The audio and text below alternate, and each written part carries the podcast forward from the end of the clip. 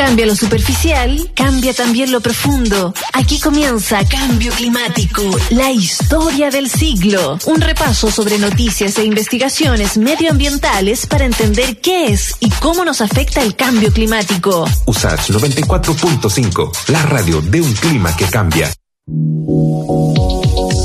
Bueno, con nuestro panelista de temas medioambientales vamos a estar revisando algunas de las propuestas que en esta materia han hecho los candidatos presidenciales de cara a la segunda vuelta. Está dando vuelta, eh, valga la redundancia, el tema de los trenes. Eh, en su momento fueron las termoeléctricas, ¿no? Bueno, entre otras cosas, vamos a estar conversando con Raúl Cordero, panelista, climatólogo y académico de la USACH. ¿Cómo está Raúl?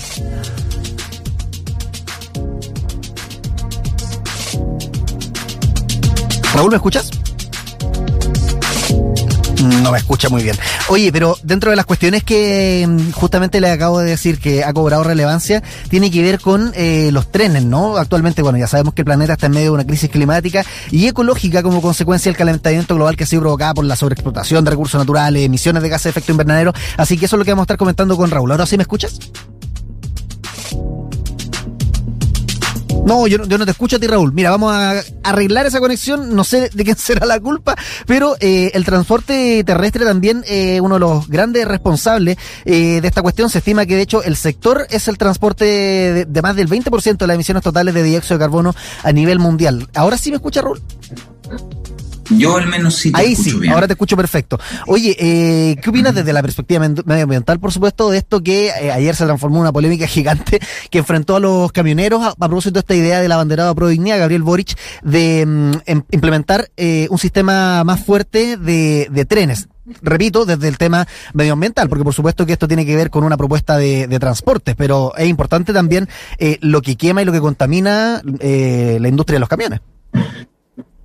Eh, sí, bueno, tú bien adelantaste que el sector transporte es responsable de una fracción no despreciable de las emisiones globales de efecto invernadero, pero hay algo adicional. El sector transporte también es responsable en forma de buses y camiones de una fracción muy importante de la contaminación urbana generada por la quema de combustibles fósiles. La quema de combustibles fósiles no solamente genera gases de efecto invernadero, sino que también genera el famoso material particulado que envenena um, las ciudades de nuestro país. Es decir, una transición hacia la electrificación del transporte público no solamente el transporte de personas, sino el transporte de bienes, es necesaria eh, no solamente para mitigar el cambio climático, sino también para limpiar el aire de nuestras ciudades y de nuestros países. Así que hay que avanzar en la electrificación y si esa electrificación además puede hacerse vía transporte, eh, vía trenes, pues tanto mejor.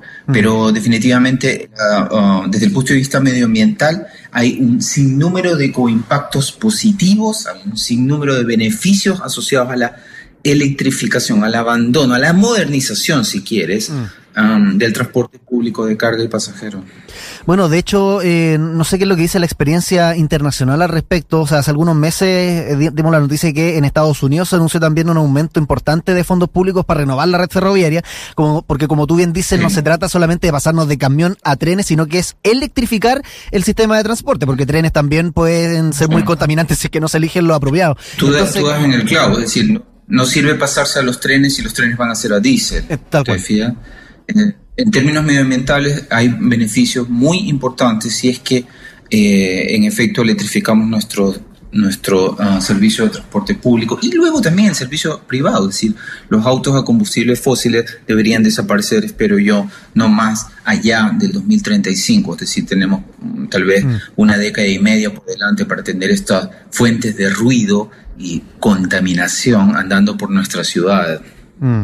Eh, otro de los puntos que el mismo candidato, eh, Gabriel Boric, eh, ha puesto, digamos, en su plan, el de la primera vuelta, porque el ajustado para la segunda todavía no lo tenemos, pero en materia medioambiental puede que mm. la, los pilares sean similares, tienen que ver también con eh, la eficiencia energética y de dónde se está, digamos, extrayendo sí. y produciendo esta energía. No solamente con un plan nacional, sino que también eh, le pone un rol muy importante al hidrógeno verde. Eh, ¿Cuál es la factibilidad de que Chile realmente le dé una importancia al hidrógeno verde en el corto plazo? Porque esto se viene hablando por lo menos en el actual gobierno de Piñera, eh, pero no ha habido muchas novedades concretas. Ha habido algunas novedades, es decir, se han comenzado a instalar algunas plantas para um, producir hidrógeno verde. El hidrógeno eh, tú lo puedes producir a través de la separación de las moléculas, de, utilizando agua. Agua, como todos los que fueron al colegio saben, la fórmula química del agua es H2O, H por hidrógeno, O por oxígeno. Así que tú puedes separar el hidrógeno, el oxígeno del agua para producir hidrógeno. El hidrógeno tiene la gracia de que es combustible, pero la combustión del hidrógeno, a diferencia de la combustión de los combustibles fósiles, no genera gases de efecto invernadero. Ahora, producir hidrógeno a través de la separación de la molécula del agua es caro en términos energéticos y además si utilizas combustibles fósiles para producir esa energía, pues no tiene ningún coimpacto ambiental positivo. Mm. Sin embargo, Chile tiene la ventaja de que tiene mucho viento en el extremo sur, mucho sol en toda la zona central y centro norte y por lo tanto puede producir, aprovechando esa gran energía renovable disponible, hidrógeno que como te decía es intensivo en el uso de energía, pero le llamamos hidrógeno verde porque se usa para separar la molécula energía producida con, con fuentes renovables. ¿te Entonces, no se genera gases de efecto invernadero para producir ese hidrógeno y a su vez, si luego ese hidrógeno se utiliza para energizar algún tipo de sistema, pues mucho mejor, ¿te fijas? Entonces como que sacas los combustibles fósiles de la ecuación. Entonces el hidrógeno, eh, por ejemplo, para que tú tengas una idea de qué es lo que se pretende hacer con hidrógeno, se pretende, por ejemplo, en algunos países europeos, Holanda es un caso particular, se pretende que eh, las mismas tuberías por las que hoy te venden gas natural,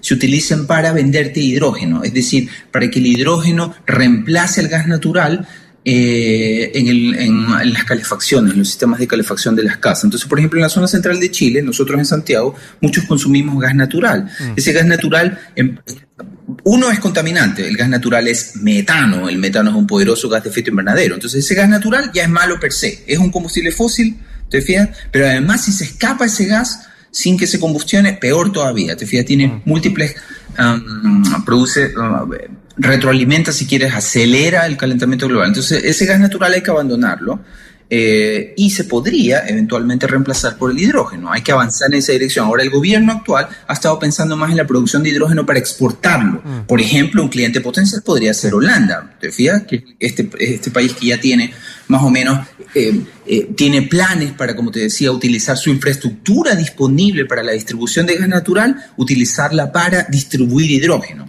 Pero necesitan hidrógeno. Ellos están tratando de producirlo localmente. Siempre va a ser más barato producirlo localmente. Ellos también tienen energía eólica en el mar. Pero digamos que para Chile representa una oportunidad interesante avanzar en el hidrógeno verde.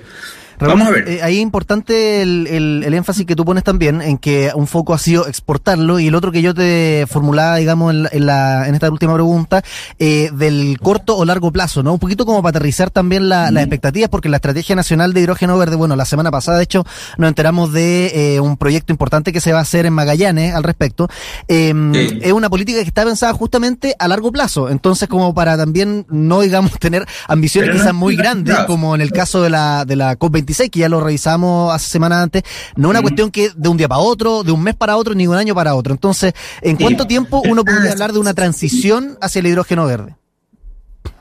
Eh, eh, mira, nada en energía es de un día para otro. es como la energía igual que el clima son temas de largo plazo. Entonces no hay, no existen, no hay ni una manera de que tú puedas de pronto reemplazar el gas natural por hidrógeno verde. O, en un, solo gobierno. De un día para otro. Esto requiere por lo menos una década de avanzar en esa dirección. Ahora, por ejemplo, eh, lo que se piensa es que el hidrógeno, el caso de Holanda es un caso especial, que piensa reemplazar, utilizar el hidrógeno para calefacción, pero en principio lo que más se, eh, donde más tiene eh, posibilidades de ser aplicado el hidrógeno verde o el hidrógeno en general es para reemplazar los combustibles fósiles en los buques. Tú puedes, por ejemplo, en vez de utilizar diésel, o, que es lo que utilizan los barcos para movilizarse, podrían cambiarse a hidrógeno. Los aviones hoy utilizan combustible de aviación en el futuro, no tanto, en, no muchísimos años más adelante, pero sí probablemente en la próxima década, podrían energizarse con hidrógeno. Y por supuesto los camiones, viste que los camioneros están quejándose, ¿verdad? Mm. Bueno, los camioneros son una fuente importante de eh, contaminación, no solamente afectan al cambio climático, sino que dañan el aire, contaminan el aire de la que respiramos. Entonces, la moraleja es que una alternativa para ello, para volverse verdes, es o electrificar los camiones, ya se están comenzando a comercializar camiones eh, eléctricos y la segunda alternativa, que eso está, no está claro quién va a ganar ese mercado, es que los camiones se energicen con hidrógeno. Mm. Por ejemplo, los camiones más grandes, los que se utilizan no para eh, las carreteras, sino que los que se utilizan en minería, ya están comenzando a cambiarse al hidrógeno. Pero el hidrógeno tiene una aplicación en, como te decía, buques, aviación y eventualmente camiones de alto tonelaje. Entonces por allá va el hidrógeno, pero se pueden explorar otras aplicaciones. Ahora el hidrógeno sigue siendo un, probablemente siga, siga igual un combustible de transición. Yo diría que las décadas del hidrógeno van a ser la, esta, la siguiente y quizás parte de la del 2040. Pero digamos que tenemos un par de décadas en las que se puede desarrollar esa industria. Chile tiene la posibilidad de desarrollarla. Vamos a ver si el mercado ayuda y si nuestros gobernantes a su vez aprovechan la oportunidad que, como te digo, es hoy. Te fía esta década. No hay, no hay como perder mucho tiempo eh, si Chile quiere aprovechar las oportunidades que el desarrollo de esa industria tiene. Mm. Oye, ¿qué opinión te merece, ya pasando a la, otra vereda, ¿no? Eh, lo que está pasando también con el candidato José Antonio Cas, que en su momento, eh, afirmaciones, digamos, que bordeaban la ridiculez cuando decía que se tenía que validar fehacientemente la postura climática dominante, pero ahora, digamos, con el programa que, dio eh, esta mañana, eh, nuevamente siento yo eh, que se queda como en las palabras grandilocuentes, decía, tenemos que unirnos para luchar en una batalla épica contra la desertificación y el cambio climático. ¿Cuáles deberían ser las propuestas más concretas o de qué forma se debería ajustar ese plan para por lo menos convencer eh, a la academia de que va a estar comprometido con el medio ambiente y el cambio climático? Ningún gobierno de ningún signo está jamás comprometido con el cambio climático. Eso no existe de ningún país del mundo. Los gobiernos responden a sus votantes y mientras la sociedad y los votantes no estén comprometidos con la acción climática, ningún gobierno lo va a estar. Las palabras del candidato eh, eh, del conservador en este caso son como tú bien adelantabas solo palabras, pero las palabras del otro, de la otra vereda pues, también son palabras. Mm. O sea, eh, no nos engañemos en estas cosas. Los políticos responden a los intereses. Para que tú tengas una idea, la mayoría de las termoeléctricas que existen en nuestro país se instalaron en un gobierno, eh, el, primer gobierno de la presidenta Bachelet. Ahora nadie, nadie discute que ella puede tener, digamos, eh, mucha, eh, le interese mucho el medio ambiente. En, su segunda administración se, se crearon muchas áreas marinas protegidas etcétera. Eh, pero por otro lado, a la final los políticos tienen que tomar a veces decisiones que son eh, contrarias al medio ambiente y si son convenientes para, eh, para la economía del país lo van a hacer sin chistar. Desafortunadamente, el medio ambiente para todas las administraciones de cualquier signo siempre va a estar, siempre va a estar, y eso hay que tenerlo súper claro, en segundo plano. Dicho lo anterior, no da lo mismo que en gobierno en cambio climático, eso es evidente. Y si uno le interesa, si para un votante es prioritario el tema ecológico, el tema medioambiental, el tema climático, evidentemente ninguna administración conservadora va a tener eso como tema prioritario. No digo que la otra vereda política también sí sea un tema prioritario, pero al menos, te fías, estos disparates que pudimos ver en la primera versión del um, programa de gobierno de José Antonio Cas, bueno, esos disparates al menos no aparecían en la versión del candidato eh, de, la, de, la otra lista. ¿Te Voy a poner la vara bien baja también, ¿no? Historia, prioridad es eh, el medio ambiente, evidentemente, ni en Chile ni en ninguna parte los gobiernos conservadores te van a ayudar, pero tampoco para no, para no vivir eternamente decepcionado. Yo sigo este tema desde hace décadas siempre recomiendo yo expectativas bajas. Mm. ¿Te fijas? Porque si no, uno siempre va a terminar amargado y decepcionado de los políticos de cualquier signo. Oye, Raúl, eh, bueno, un golpe de realidad tengo que admitir lo que acabas de decir también, porque eh, dentro de esas expectativas bajas que, que las décadas, digamos, han, tendido a, menguar en ti, eh, ¿Qué se puede esperar entonces de un gobierno? Ya que, o sea, tú dijiste derechamente, ningún gobierno lo tiene como prioridad el tema medioambiental, pero en esas expectativas bajas, Mira, lo que pasa es que para Chile, eso es lo bueno de Chile. Te fijas, Chile no, no vamos a ser tan decepcionados. ¿Por qué? Porque para Chile la transición energética y por lo tanto la mitigación del cambio climático ofrece múltiples beneficios económicos, no solamente ambientales. ¿Qué significa eso? La administración actual del presidente Piñera. En la administración actual del presidente Piñera se han dado pasos importantes para la electrificación eh, para el desarrollo incipiente todavía del hidrógeno verde, pero también se ha continuado y de hecho se ha acelerado la uh, transición a renovables en la matriz energética. ¿Por qué hace eso la administración conservadora del presidente Piñera? ¿Por amor a la naturaleza? Por supuesto que no, ningún político funciona así. Lo hacen porque para Chile es económicamente, extraordinariamente conveniente, porque Chile es rico en energía renovable. ¿Qué significa eso? Que si gana la administración, de, de, digamos, conservadora actual, te fijas, aunque sean negacionistas del cambio climático, aunque no les interese la naturaleza, igual es, Chile va a seguir caminando esa misma senda, no con la convicción que nos gustaría, no por amor a la naturaleza, mucho menos a la atmósfera, mm. sino porque a Chile le conviene económicamente. ¿Te fijas? El mundo funciona así, ¿te fijas? Y no nos hagamos ilusiones de que va a ser diferente con otra administración. ¿Qué significa eso? Que, dicho otra vez, no quiero decir sí, sí, que da lo mismo que en gobierno ese no es el caso. ¿te fijas? Si a usted, y en eso hay que ser sumamente claro. A todos los que les interese el medio ambiente, bueno, tienen que tener, y espero que no sea ahora que se den cuenta, claro que las administraciones conservadoras no tienen entre sus prioridades el tema medioambiental, ni en Chile ni en ninguna parte del mundo. ¿Te fijas?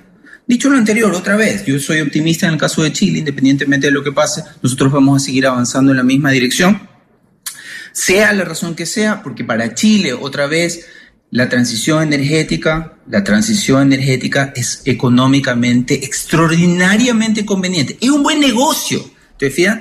Y todos sabemos que las administraciones conservadoras nunca, jamás van a dejar pasar una buena oportunidad de negocio. Así funciona el mundo. Ya, pues Raúl. Oye, me voy así como un poquito bajo, pero, pero hay que, hay que estar eh, ajustado a la realidad, ¿no? Eh, climatólogo, panelista en nuestro programa, académico de la USACH, como siempre. Gracias por conversar con nosotros. Gracias, nos vemos. Chao.